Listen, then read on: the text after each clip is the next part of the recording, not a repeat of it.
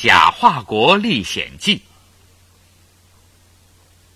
小茉莉生下来就是个大嗓门儿，长到六岁的时候进了学校。开学第一天，老师点名：“小茉莉，到。”他高兴的答应着。只听到“砰”的一声，黑板碎成几十块。老师还以为有人往黑板上扔石头呢。第二天，老师又点名，点到小茉莉的名字，她回答：“到。”刚配好的玻璃窗又碎落在地上。这回老师明白了，对小茉莉说：“孩子，你的嗓门太大了，你的声音使空气震动的像刮大风，把东西都震碎了。”今天起，你只好压低嗓门说话了。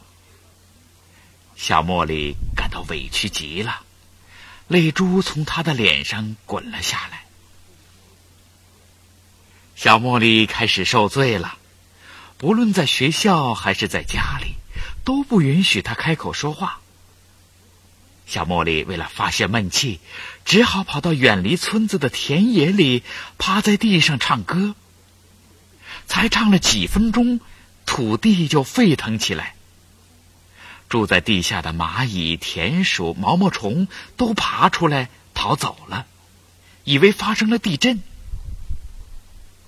小茉莉越长越大，她已经停学，在家干农活了。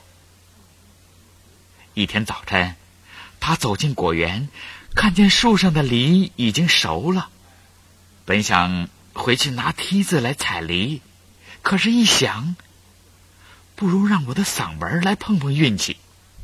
于是，他就大叫：“梨呀，掉下来吧！”话音刚落，树上的梨噼里啪啦的全都掉了下来。一个老农看到了，连忙回去告诉村里人。村里马上分成两派，一派说。小茉莉是个好魔法家，她用嗓子创造奇迹。一派说，小茉莉是个恶巫师，会给大家带来灾难。小茉莉听了，气愤极了，她决定离开村子。临走的时候，她大叫了一声：“再见！”顿时像刮起一阵大风，吹掉了人们的帽子。小茉莉来到一个陌生的国家，在路上捡到一枚没人要的真银币。他去食品店买面包，老板却给他一瓶墨水儿。他只好跑到文具店去买墨水儿，这下老板才给他面包。付钱的时候，老板不收真银币，却要他付假银币。小茉莉想，这里。真是个颠倒国。小茉莉面包没买成，憋了一肚子气。他跑到一条没人的街上，叫了声“啊”，顿时街灯和花盆都炸碎了。他呼了口气，等我有了钱，就来赔这些坏了的街灯和花盆。忽然有一个细细的声音在他的脚底下说话。是啊，应该这样。原来是一只三脚猫在说话。小猫又说：“我是一个小姑娘，用红粉笔画在墙上的猫。她刚给我画好了三条腿，警察就来了，她连忙逃走。于是我瘸了一条腿，叫瘸腿猫。”小茉莉又问：“那你是怎么从墙上跳下来的呢？”感谢你的嗓子，把我从墙上叫了下来。这时候，来了一只四条腿的真猫。喵！瘸腿猫向真猫问好：“我叫瘸腿猫，你呢？”真猫好像受到了侮辱，不情愿的说：“我叫汪汪。”小茉莉想：“汪汪不是狗的名字吗？”真猫对瘸腿猫说：“不害臊，你还是猫呢，却喵喵的叫，快滚开！”小茉莉听了，觉得在这里什么事都给颠倒了。瘸腿猫对小茉莉说：“你想知道假话国的真相吗？”小茉莉点点头。那好，我就讲给你听。瘸腿猫开始讲起来。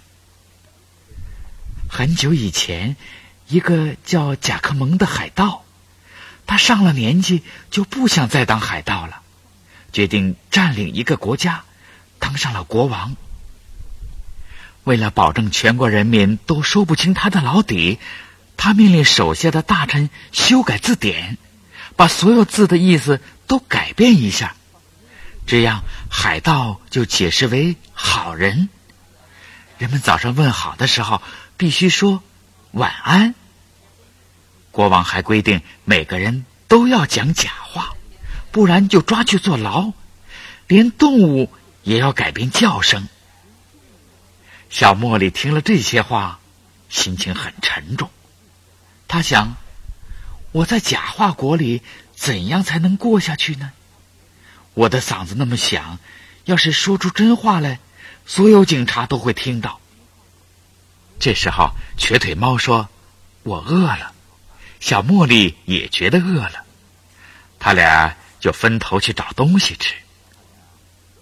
天黑了，小茉莉走进了一个地下室，在煤堆上睡着了。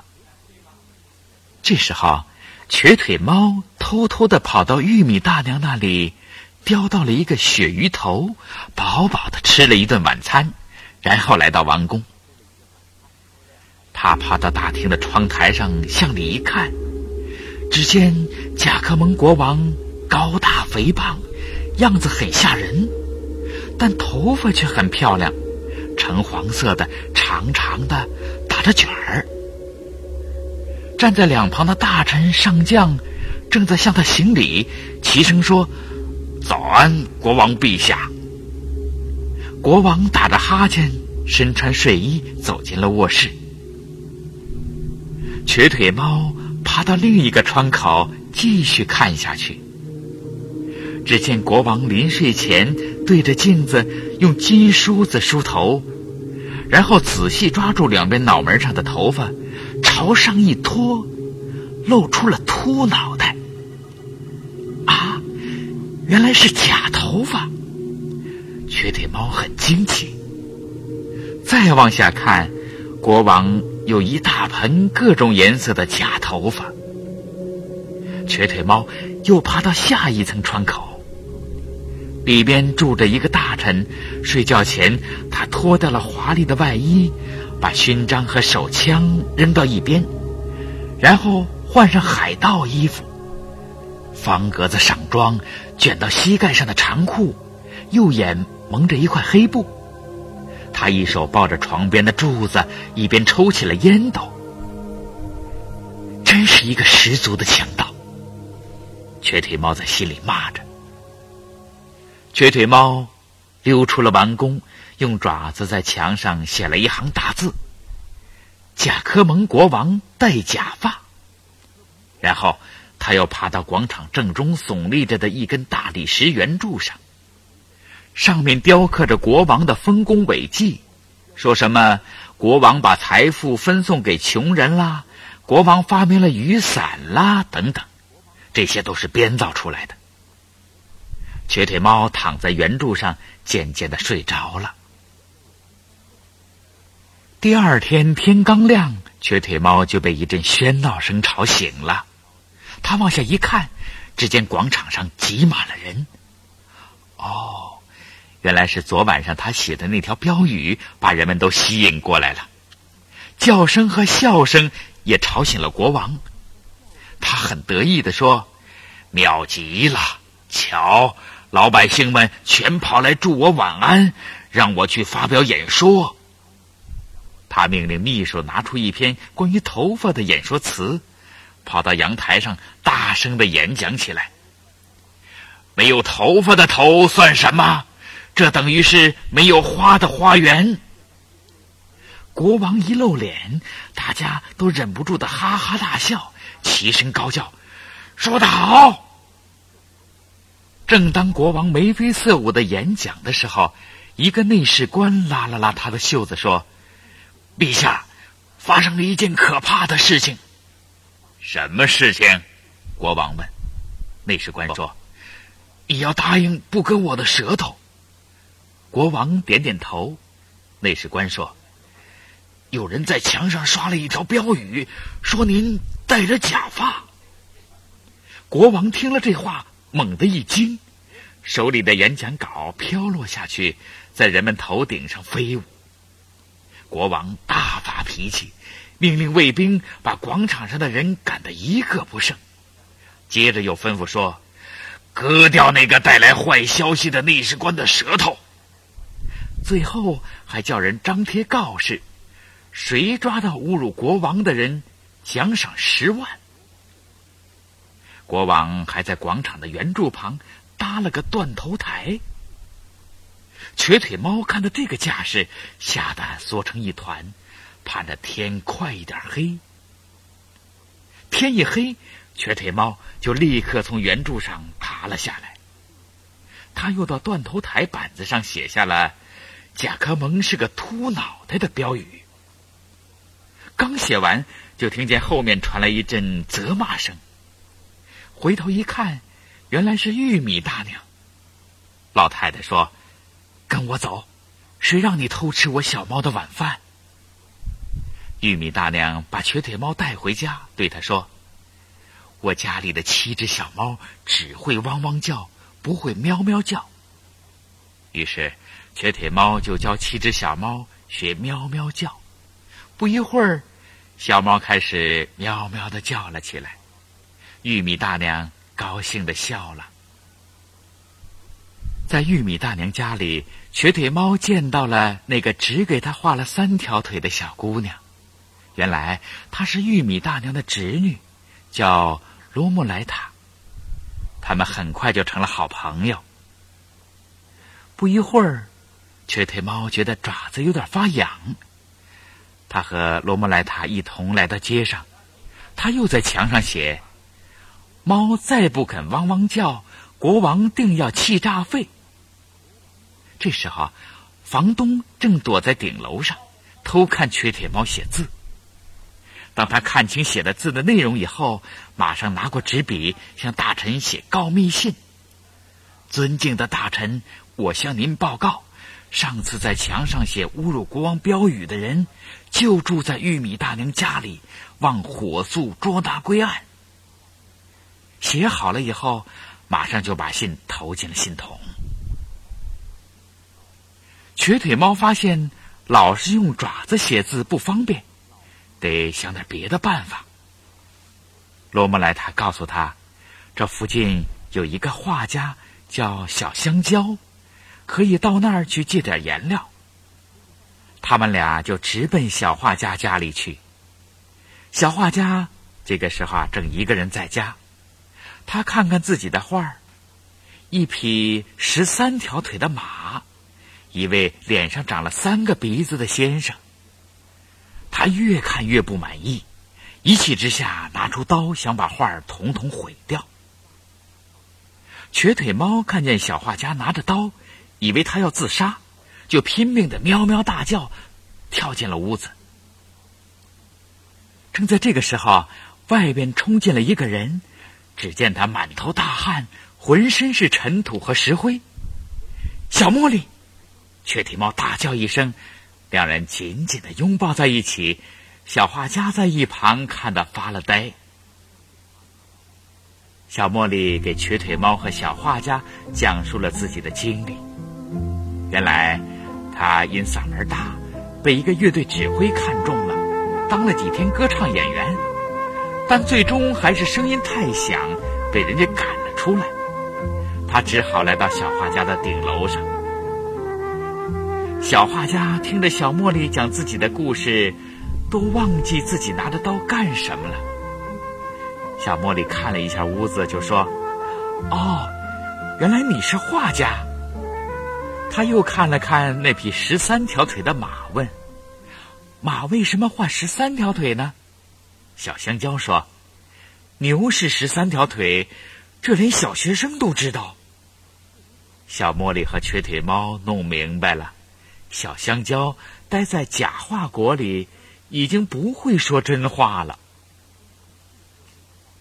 小茉莉对小香蕉说：“依我看，去掉九条腿，这幅画要美得多。”小香蕉拿起刀，刮了一点颜料，真的把九条腿涂掉了。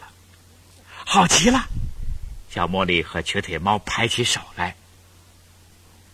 等到画上的马只剩下四条腿的时候，只听见一声马叫，那匹马立刻从画布上跳到地板上，满屋子乱跑，边跑边说：“太感谢你们了，我要回家乡去了。”说完，冲出房门，一转眼就出城去了。小香蕉高兴的跳了起来，说：“这的确是匹马，可在小学念书的时候，老师教我们说。”这是牛。这个时候，他们三个都觉得肚子饿了。小香蕉试着画了一只熟鸡和一瓶葡萄酒，嘿，真的变成了一只熟鸡和一瓶红葡萄酒。他们呢，美美的吃了一顿。小香蕉还给瘸腿猫画了一条漂亮的腿，瘸腿猫啊。很快就神气的走来走去了。第二天一早，小香蕉带着画笔、画布离开了家。小茉莉还在睡觉。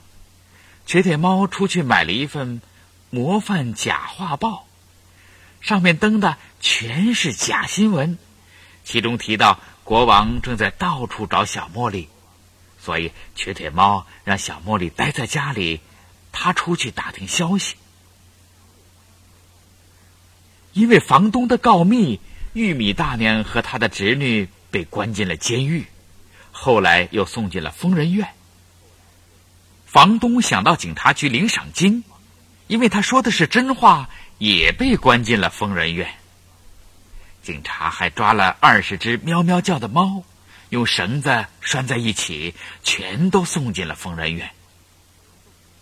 瘸腿猫把在外面搜集到的这些消息，准备回去告诉小茉莉。刚走进房子附近，就听见一个熟悉的男高音在唱歌。瘸腿猫冲进房间，拉了小茉莉，爬出顶楼的窗子，跳上屋顶。他对小茉莉说：“你再不逃走，就要被抓进监狱了。”他们两个从一个屋顶跳到另一个屋顶。一不小心，脚下一滑，掉到一个小阳台上。这家的主人是个小老头，待人挺和气。小茉莉的脚扭了，膝盖肿得很大，想躺一会儿。但小老头房间里什么东西也没有。小茉莉和瘸腿猫弄不懂怎么会是这个样子，小老头就给他俩讲了自己的故事。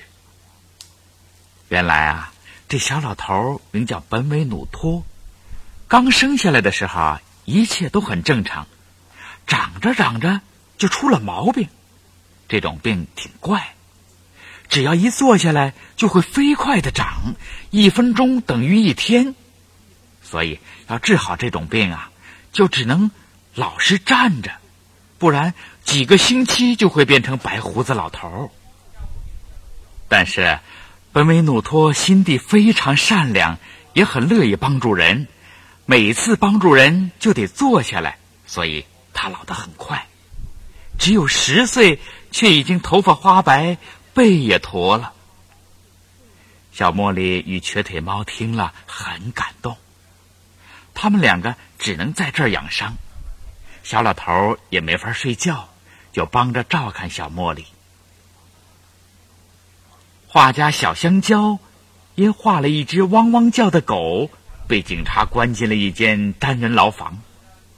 但是小香蕉不怕，他肚子饿了就画吃的食品，鸡蛋呐、香蕉啊，要什么画什么。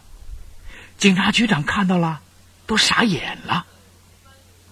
他把小香蕉带到国王面前，他以为国王会重重的赏他，但是。他只得到了一块奖章。国王很想叫小香蕉给他画一些真头发，但是小香蕉画不出来。国王决定封小香蕉为动物园大臣。小香蕉想，当大臣总比坐牢好啊！不一会儿，他已经画好了上千只各种动物，这下动物园可热闹了。第二天，国王又封小香蕉为食品大臣，人们想吃什么就叫他画什么。小香蕉说：“你们都必须说真话，要不画出来的东西根本不能吃。”大臣们听了很气愤，这不行，这样下去，谁也再不能说假话了。一位宫廷将军对国王说：“为了扩大咱们的国土，应该让他画大炮。”国王听了，马上说：“好极了，画大炮。”但是，小香蕉却拿起笔，在纸的中间写了一个“不”字。国王气坏了，大臣们一起叫：“砍掉他的脑袋！”国王想了想，说：“把他关到疯人院去。”瘸腿猫本以为小香蕉当上了大臣，可以帮他一起去救玉米大娘和他的侄女了。可是，一问，小香蕉已经关进了疯人院。没办法，只能先设法找到小香蕉待的地方。瘸腿猫找到了小香蕉住的房间，这时候小香蕉正在做梦呢。瘸腿猫与小香蕉商量以后，决定画一个降落伞和一只小船。画好了，他们就打开降落伞，从高楼的窗口飘了下去，然后坐着小船渡过了深水沟，逃出了疯人院。这时候。小老头本美努托推着一辆小车来接他们两个，看守追上来了。瘸腿猫为了掩护小香蕉，把看守引开，他立即从车上跳下来，跑到王宫前的广场上，一下子贴在圆柱上，重新变成一幅三腿猫的画。看守什么也没抓到。小香蕉从车里跳下来，摇了小老头几下。可怜的老头手冰冰冷。小香蕉找到小茉莉，一起来到街上。小茉莉大叫起来：“他死了！”小香蕉说：“他把最后的力气都花在我们身上，真是个大。”